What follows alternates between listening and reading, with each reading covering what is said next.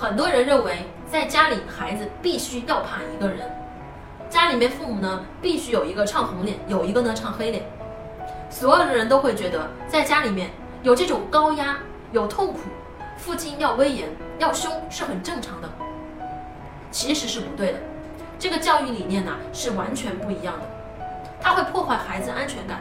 你知道，你想要孩子学习成绩好，最好的方法是什么吗？就是你们两个呀，不要在孩子面前去吵架，然后你们两个呢，跟孩子说话能客客气气的，不要整天大喊大叫。